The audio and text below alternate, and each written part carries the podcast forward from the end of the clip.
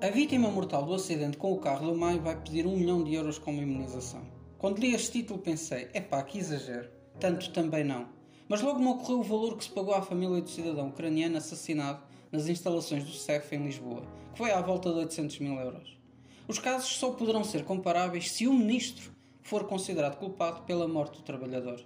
Para isso é fundamental provar que o carro iria em excesso de velocidade, o que é difícil de provar. No entanto, eu acredito que muito provavelmente o carro do ministro iria em excesso de velocidade. Mas é só um achismo meu.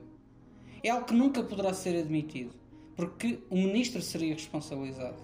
Seria responsabilizado porque era superior do motorista e ia dentro do veículo quando o acidente ocorreu e que, por essa razão, detinha o poder para ordenar que o, que o motorista circulasse dentro dos limites de velocidade. Acresce o facto de este ser o ministro responsável pelas forças de segurança que tem o dever de fiscalizar o cumprimento do Código da Estrada. Caso o ministro fosse culpado, então poderá CIA comparar os casos. Ainda que eu possa considerar que o caso do cidadão ucraniano é mais grave, visto que existem relatos e indícios que poderá ter havido tortura antes do assassinato. Em todo o caso, há que lamentar aqui a morte de dois cidadãos às mãos de representantes do Estado português e que deixam filhos menores órfãos de pai. Ainda que no caso do ministro não se consiga provar a culpa do mesmo, pelo menos até agora. Tanto os 800 mil euros como agora este pedido de imunização de 1 milhão de euros parecem-me francamente exagerados.